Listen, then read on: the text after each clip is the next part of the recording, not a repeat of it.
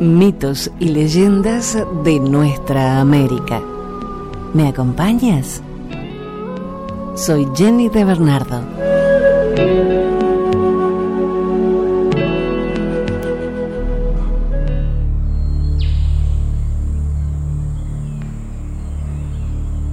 Gloskap es una figura legendaria de los pueblos Wabanaki, aborígenes de Maine y la costa atlántica de Canadá.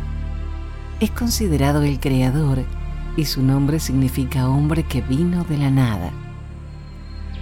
Aunque el origen de la historia es desconocida, Stanley Spicer sugiere que puede venir del contacto entre el pueblo Micmac y los vikingos, debido a las increíbles semejanzas entre estas historias y la de los dioses vikingos Thor y Odín. Las historias fueron recogidas por primera vez por el reverendo Silas Tertius Brand y más tarde por Charles Leland en el siglo XIX. Hay variaciones en la leyenda de Gloskap, ya que cada tribu la fue modificando.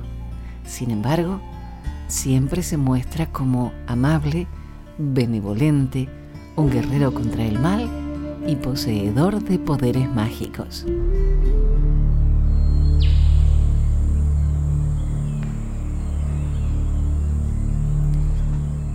El gigante y el viento, una leyenda de Canadá.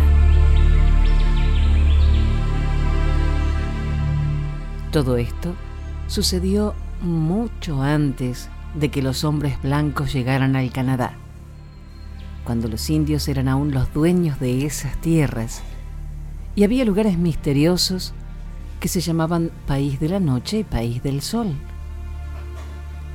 Por ese entonces, en el País de la Noche vivía un gigante malvado.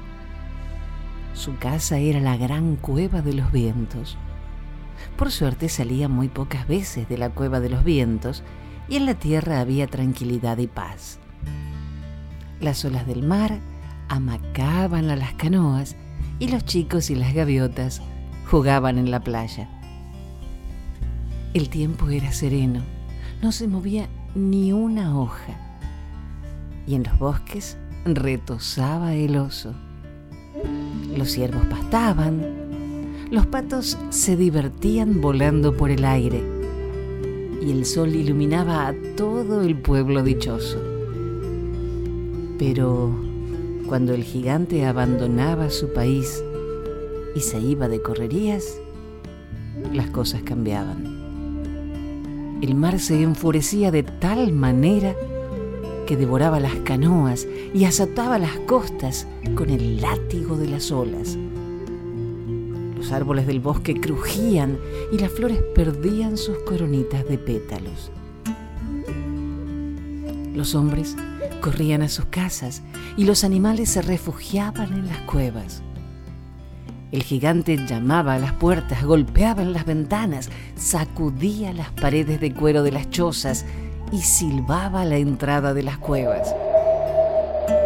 Entonces todos temblaban, los hombres en las casas, la llamita del fuego entre los leños y el conejo en su matorral. Un día, el gigante rey de los vientos se despertó de peor humor que de costumbre y decidió arrasar con toda la tierra. Se puso la capa de ráfagas y acomodó sobre su cabeza la corona de ciclones. Después se hinchó los carrillos con vendavales y bajó al país de los hombres, los animales y las plantas. Por donde pasaba el rey, rodaban las piedras desde la cima de las montañas y volaban las casas. Destruyó pueblos enteros y en cada lugar al marcharse dejó ráfagas desprendidas de su capa que silbaban como viboritas entre los árboles y levantaban torres de polvo en los caminos. Por fin satisfecho, el rey de los vientos fue a descansar en la orilla del mar entonces vio un grupo de niños que jugaban solos en la playa. ustedes tampoco escaparán, les dijo. Acabo de arrasar con todo y haré lo mismo con ustedes. Todavía le quedaba una buena provisión de vendavales en el carrillo izquierdo y sopló sobre los niños con toda su fuerza. Pero ellos conocían bien las cuevas de la playa y rápidos como ratoncitos corrieron a esconderse en una caverna y taparon la entrada con una piedra muy grande. El rey de los vientos sopló por las rendijas y los dejó a todos despeinados sopló hasta arrinconarlos contra la pared del fondo, pero no pudo mover la gran piedra que estaba bien encajada. Esperó todo el día y toda la noche a que salieran del escondite, pero los niños no salieron. Entonces gritó furioso, ya los agarraré tarde o temprano. Y regresó volando al país de la noche mañana siguiente, los niños salieron del escondite, corrieron por la playa y encontraron los nidos de los pájaros marinos deshechos y las canoas volcadas en la costa. Miraron a su alrededor y vieron árboles desgajados y plantas arrancadas. En el pueblo, a lo lejos, no se divisaba el humo de las chimeneas porque el pueblo ya no existía. Los niños pensaron que el rey de los vientos volvería muy pronto para terminar también con ellos y corrieron a buscar refugio en lo más espeso del bosque. Estaban completamente solos y de allí en adelante sus únicos amigos serían los árboles. Las hojas grandes y tupidas los protegerían del gigante y se escondieron en las copas frondosas. El rey de los vientos regresó muy pronto a la tierra a buscar a los niños. Los buscó por todo el país, desde la playa hasta la montaña, pero no pudo encontrarlos. Entonces se dirigió al bosque. Los troncos formaron una barrera a su paso y tuvo que detenerse en el límite del bosque pero envió a una ráfaga de su capa en busca de los niños. La ráfaga serpenteó por entre los árboles, trepó por los troncos y por fin encontró a los niños.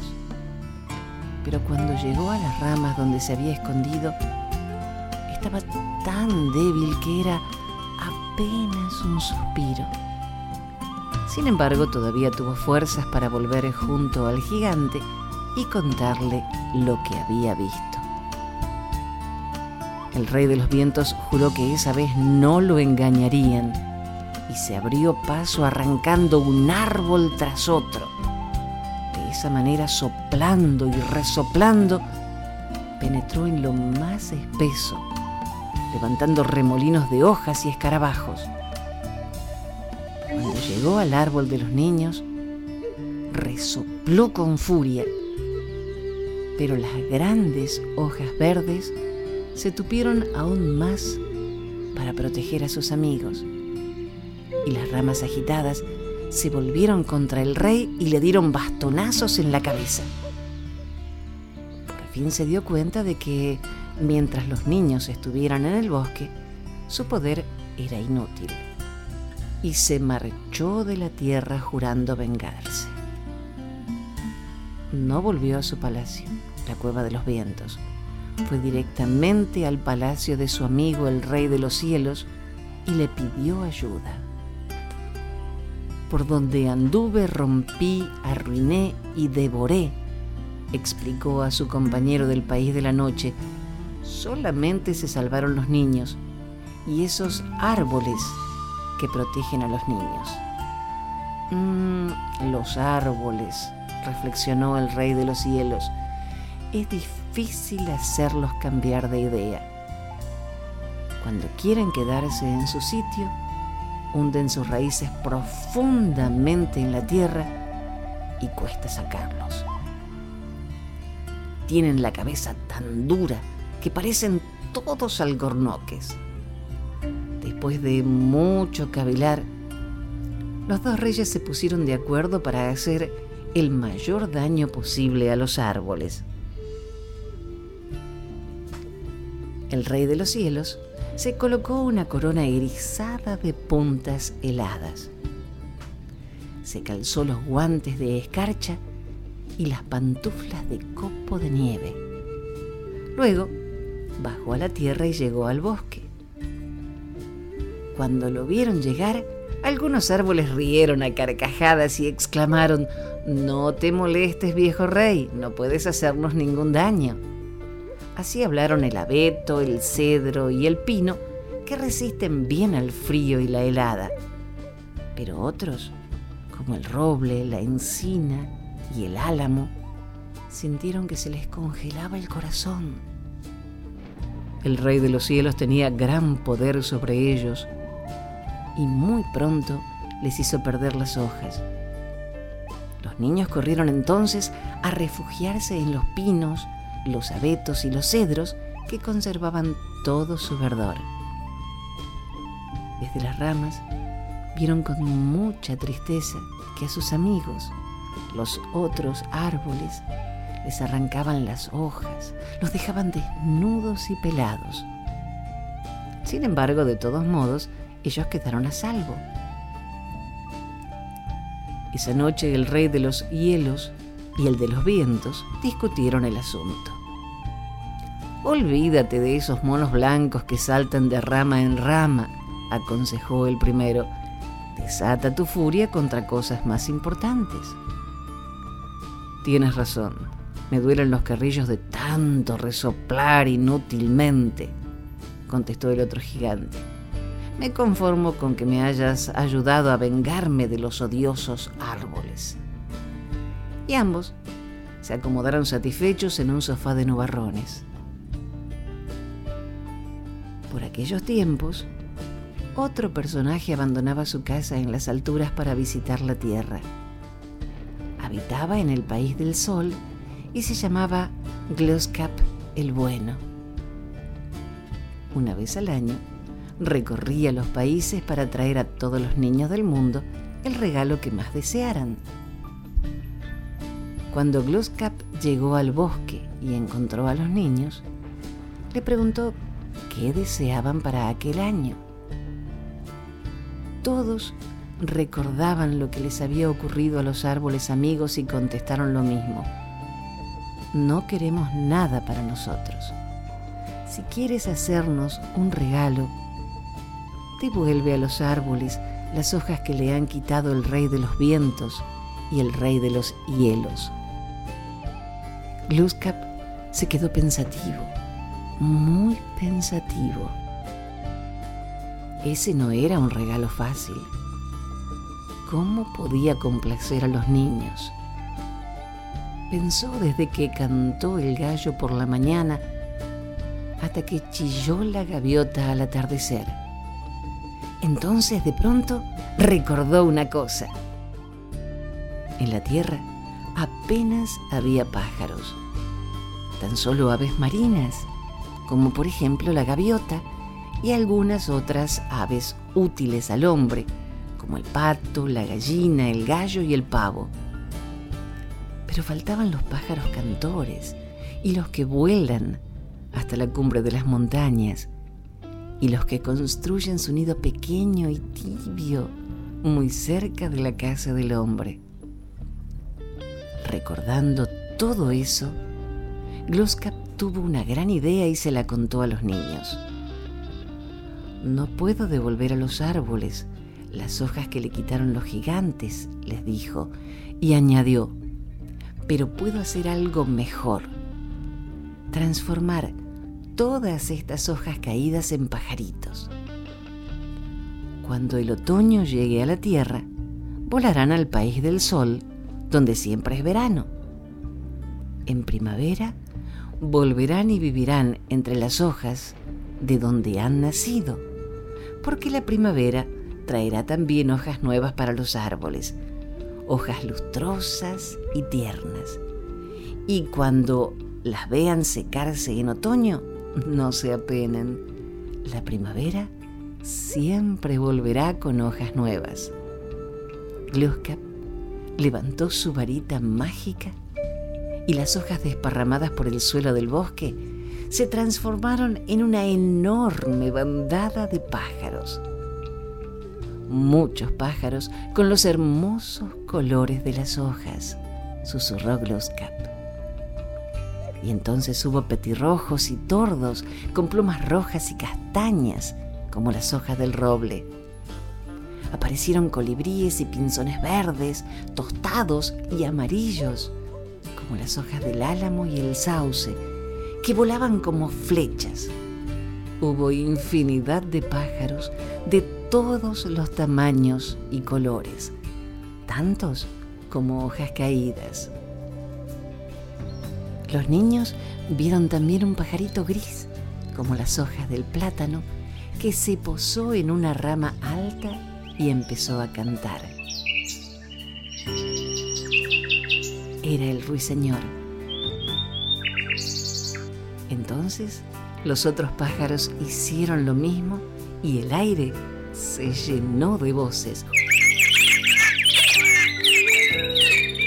Cantarán y cantarán para ustedes, les dijo Gluskap. Yo les pido que no les hagan daño.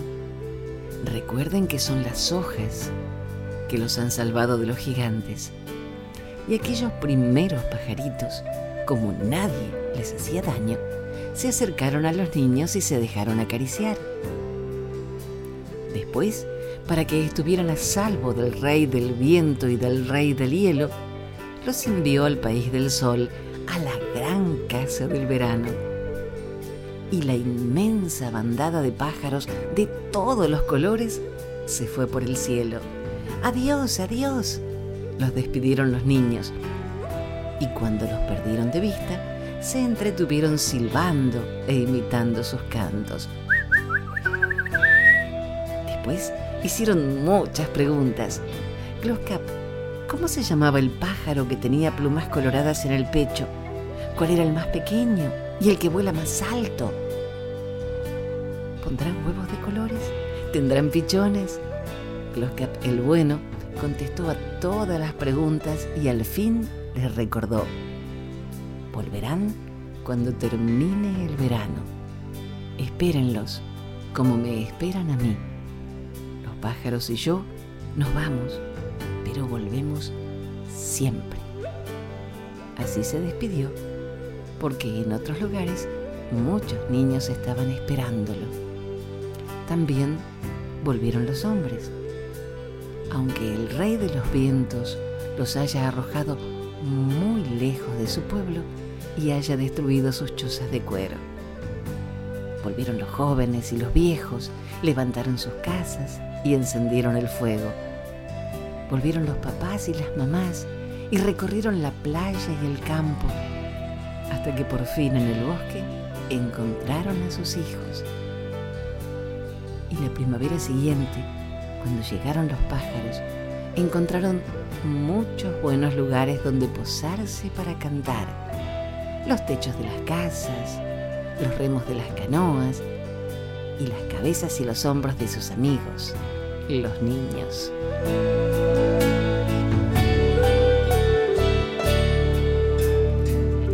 extraído de mitos y cuentos tradicionales.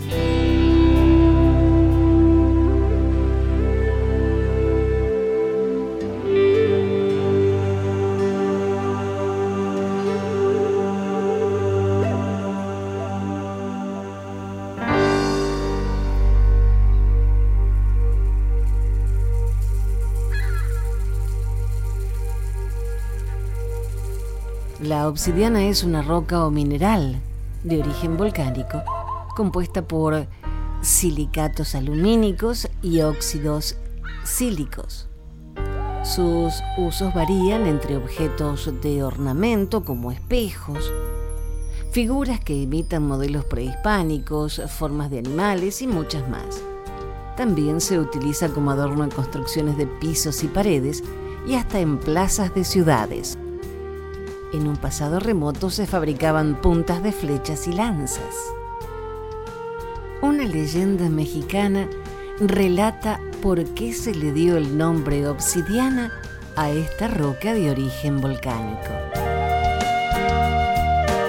Cuenta la leyenda que en tiempos de los indígenas, cuando la vida era muy difícil y el hombre tenía que luchar contra inmensas bestias salvajes para poder alimentarse, ocurrió un acontecimiento que cambió la vida de esa comunidad. En cierta ocasión, salieron los hombres de ese gremio a cazar un gran mamut para el abastecimiento de varios días, mientras las mujeres y los niños se quedaban en la cueva en compañía de los ancianos.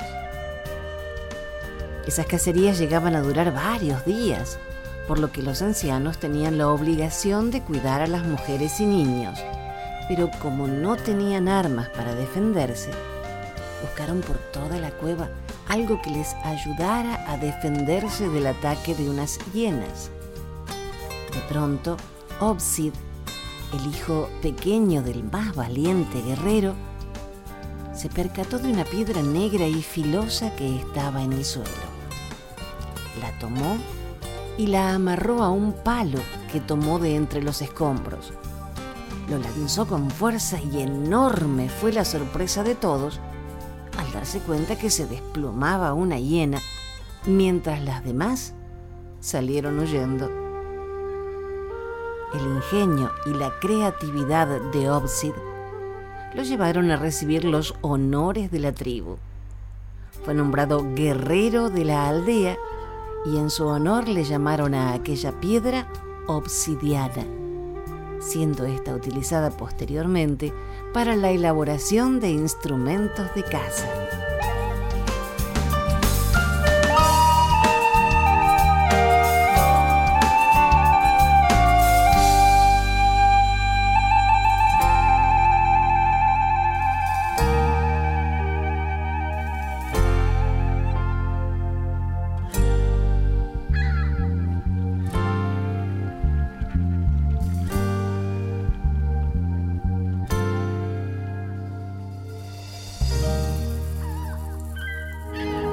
Un escritor y humorista alemán, la memoria es el único paraíso del que no podemos ser expulsados.